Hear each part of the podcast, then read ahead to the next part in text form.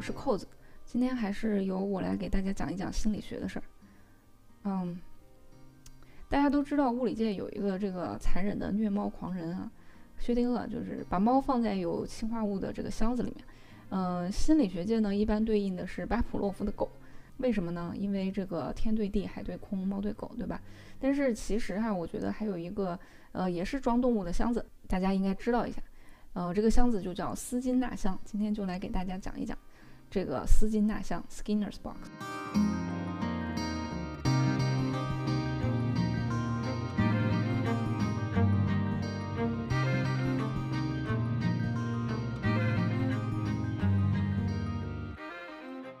斯金纳呢是一个非常有名的心理学家，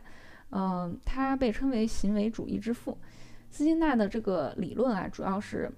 这个操作性条件反射，嗯，就是 operant conditioning。用一句话来概括，就是，啊，在任意特定的情况下，你的行为都很可能伴随着某种结果，比如得到赞扬、报酬或者解决问题后的满足感。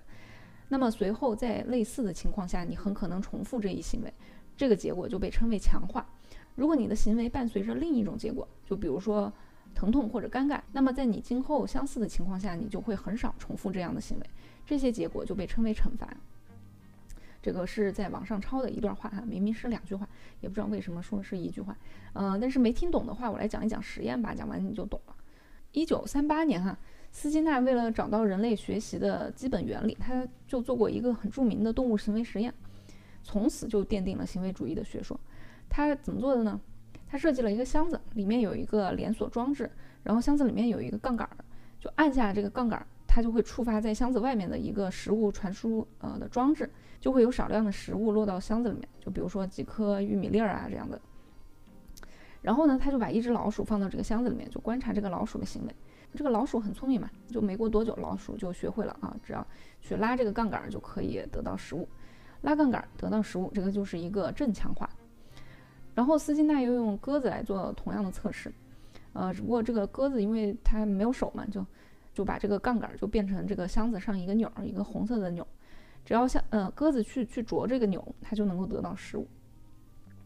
你仔细想一想，这种条件反射和巴甫洛夫的狗那种所谓的经典条件反射就还是不太一样的。经典条件反射呢，就是你每次一摇铃儿，然后给狗喂食，久而久之，只要你一摇铃儿，你家二哈就过来了，就等着要吃的。但是呢，这种操作性的条件反射就是你家二哈需要去操作。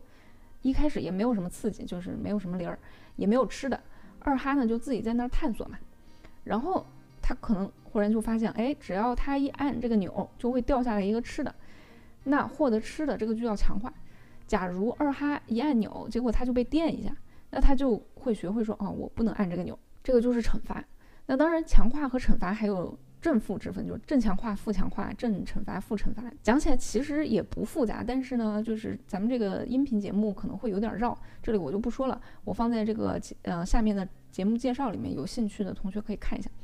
总之，通过强化你想要二哈做的事情，惩罚他不应该做的事情，最后你就可以慢慢调试他的这个行为，甚至可能会让他学会很复杂的动作。所以你家二哈虽然二，那也不要对他失去信心。那这个现象呢，斯金纳就对此解释，就说是，呃，老鼠是通过自己的行为去从中学习的，是行为被一次次积极的结果所强化，所以他就命名这个为呃操作性的条件反射。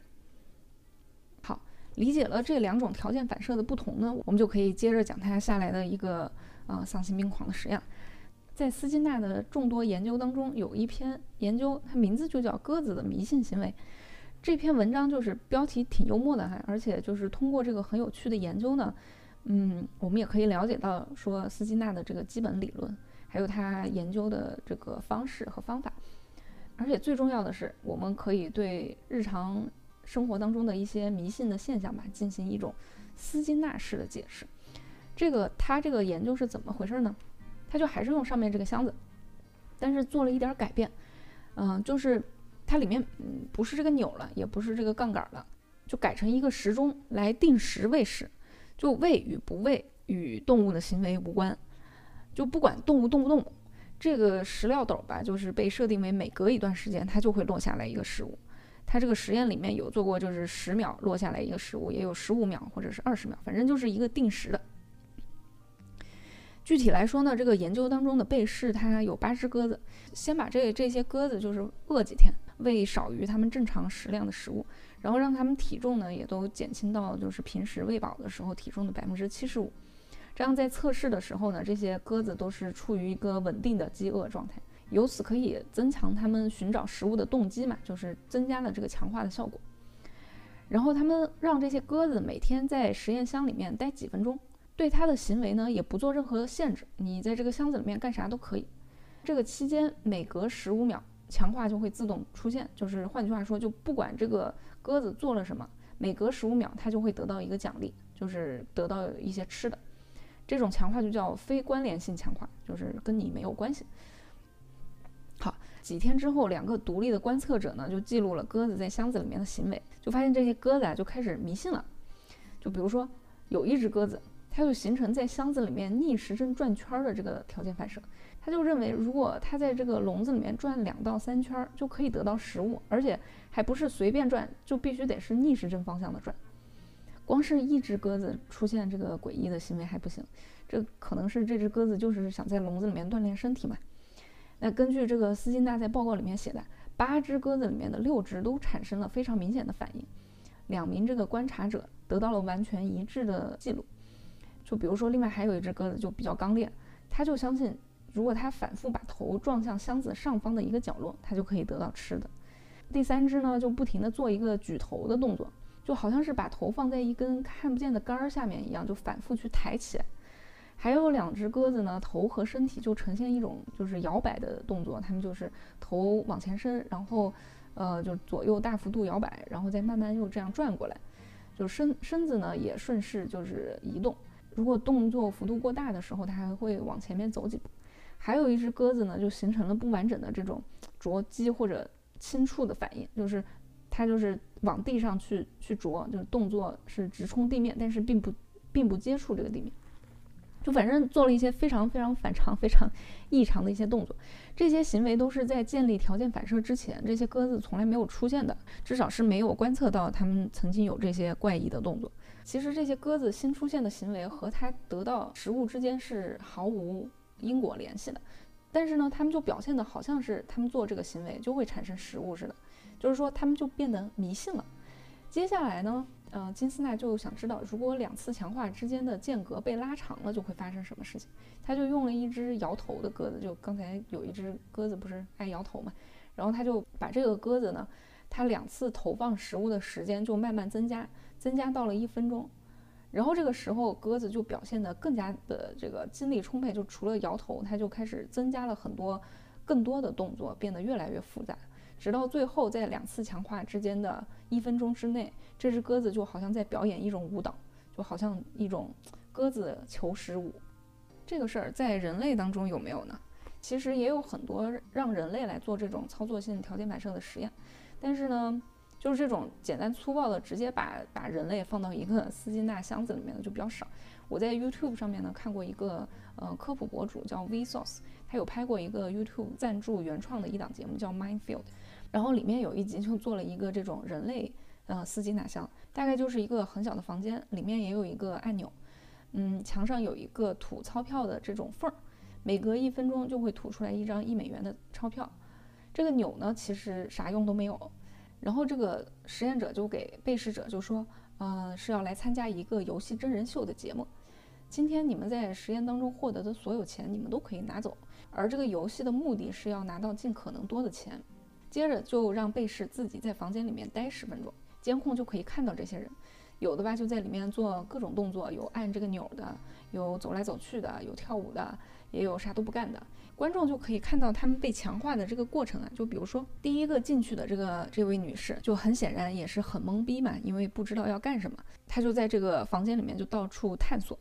嗯，看到有个钮，她就去按一下，然后又走来走去啊，然后尝试去开门出去，但是又退回来了。但是就在他开门退回来的那一瞬间，正好一分钟到了，墙上就吐了一张钱出来。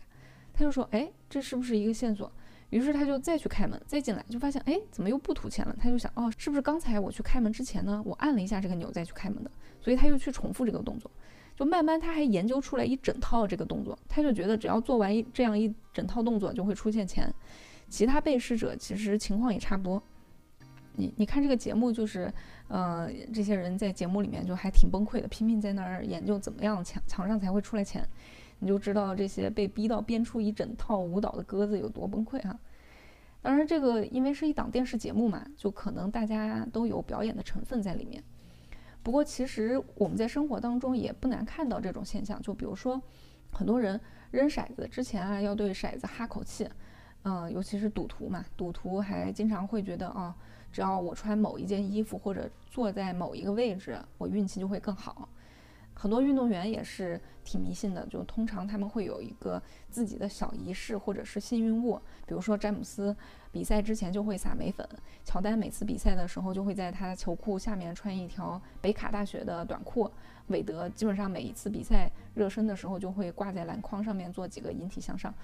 我们日常生活当中也有很多这种迷信的小仪式，比如说在室内不要打伞，嗯，在正月里面不能理发。而且我们人类的一些很复杂的宗教行为和仪式，虽然比起这些小动作来说很复杂，但也很有可能是在天长日久的不断强化当中形成的。当然，这个我们也没有办法去验证了。但是你想一下，一个古代社会，比如说已经很长时间没有下雨了，嗯，干旱很久了，碰巧有一个人宣称说啊，他做了一件事情，比如说跳了一段舞，这个叫他就叫这个祈雨舞，你祈祷的祈？结果几天之后，哎，果然下了一场雨。那下次干旱的时候，大家要不要跳这个舞呢？那肯定是要跳的嘛，因为你说啊，为什么没有这个科学精神呢？没有没有实验精神，不不做做实验试试看，不跳会不会下雨来求证呢？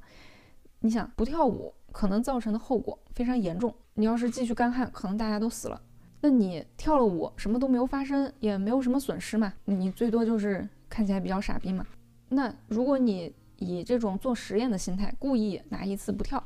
来观察这个结果，这很有可能就是事后诸葛嘛。很可能人们就会说啊，只要一次不跳，那这个方法就失灵了，就是天神就动怒了啊，你就你你在之后再跳也不行了，你心不诚。那这种情况下，你肯定是宁可信其有，不可信其无嘛。而且尤其是这种重大的事件呢，人的一生可能遇到的样本其实都非常小。在这个快思慢想。这本书当中啊，作者就提出来一个所谓的小数法则的认知偏差，就是人类经常对小样本当中偶然出现的规律，就会误认为是背后整体的规律分布。这什么意思呢？就比如说，你扔硬币，扔硬币很随机吧，但是你只扔了三次，而这三次正好都是正面，这个概率其实不小，这完全很有可能，对吧？但是我们就期待觉得，哎，这个全是正面也太不随机了。就肯定得是，比如说正反正或者反正反这种才能叫随机嘛。所以，我们愚蠢的人类就会倾向于说，哦，背后肯定是存在某种因果关系，就会去积极的去寻找这种解释。就可能会觉得，哦，今天点儿背，或者是我心不够沉，或者是今天我坐的这个位置有霉运，嗯，不太好。那这个你想，日常生活当中，比如说有人就告诉你说，这座寺庙管高考特别灵，去拜了孩子就能考好分数。那首先，假如你要是不拜，这个后后果很严重，对吧？你承担不起这个后果。那再一个，孩子高考一辈子就一次，通常啊，那你也没有办法做实验，你更不可能去寺庙做一个长期跟踪大样本的实验，对吧？你最多也就是跟几个认识的大妈了解一下，那那这样你也就三五个样本，很容易形成这种小数法则造成的错觉。那你可能就要问啊，如果如果你做了，但是不灵，就比如说你做了这个仪式，但是并没有得到一个好的结果。为什么这些人就没有就并不会说再也不相信了呢？就比如说人类在这么漫长的历史当中，肯定做这些仪式也有不灵的时候，对吧？你求雨，你也不是每次一求完就会下雨，你可能求一百次才会下一次。而且求雨求缘这种，比如说又是撒粉儿又是穿内裤的，你肯定也有失常的时候。为什么就没有意识到这个之间没有因果关系呢？这你就可以看看斯金纳最后啊，他他这个实验的最后，他想要消除这些个鸽子的行为，就是把测试箱当中的这个强化就不再出现了，就不管你跳不跳舞都不给吃的了。但即使不给吃的，鸽子还是继续跳舞啊，谈恋爱不如跳舞。过了很久，鸽子的这种迷信行为才逐渐消退，直到完全消失。在消失之前，这只跳舞的鸽子。这个跳舞的反应次数超过了一万次。其实鸽子这个还算好的，当某种行为如果只是偶然的被强化一次，就会变得尤其非常难以消除，因为人们的期望值很高嘛，你期望迷信的行为会产生这个强化的后果。你想，假如这个联系它是每次都出现，然后突然消失，那行为就会很快停止。比如说，像之前一个盒子，你每次一按这个钮就肯定有吃的，然后突然有一天你按这个钮就不出吃的了，你可能再多试几次，你就不会再去按了。你觉得这个钮是不是出问题了，或者这个？这个因果关系就不不存在了，那鸽子也是嘛。但是人类日常生活当中的这些事儿，它并不是一个这种，它这个联系并不是每次都出现，它这种强化通常要过很长时间才会偶然发生一次。所以人类的这些迷信行为呢，常常会持续一生，或者至少大半辈子吧。那迷信无处不在，那我们尤其今天，嗯，作为科普博主，经常要谈谈科学精神，要破除迷信。但迷信真的就完全一无是处吗？其实。嗯，绝大多数的心理学家也认为，尽管迷信行为并不会导致你想要的结果，但是他们还是有一些积极的功能。就比如说，当一个人身处困境的时候，迷信行为会给他带来力量和控制感，可以降低他的焦虑，增强自信和信心，并且提高沉浸。这也就是为什么从事危险职业的人比比其他人更加迷信，因为有很多事是他们无法控制的，而这些小的仪式呢，可以让他们增加一些控制感。当然，迷信还是要有度的。比如说，你还有一周就要期末考试了，当然，你肯定抓紧时间复习会比拜佛要有效，对吧？但是，假如还有五分钟你就要考试了，那你还是可以拜个佛、念个咒啥的，可能还是可以缓解一下焦虑吧。好了，今天的节目就到这里。如果你喜欢我们的节目，或者我们，或者我们的片尾音乐，或者我们的封面图片，都欢迎你点赞、评论、转发。如果你有什么疑问或者建议，也可以给我们留言。感谢大家收听我们的节目，我们下次再聊。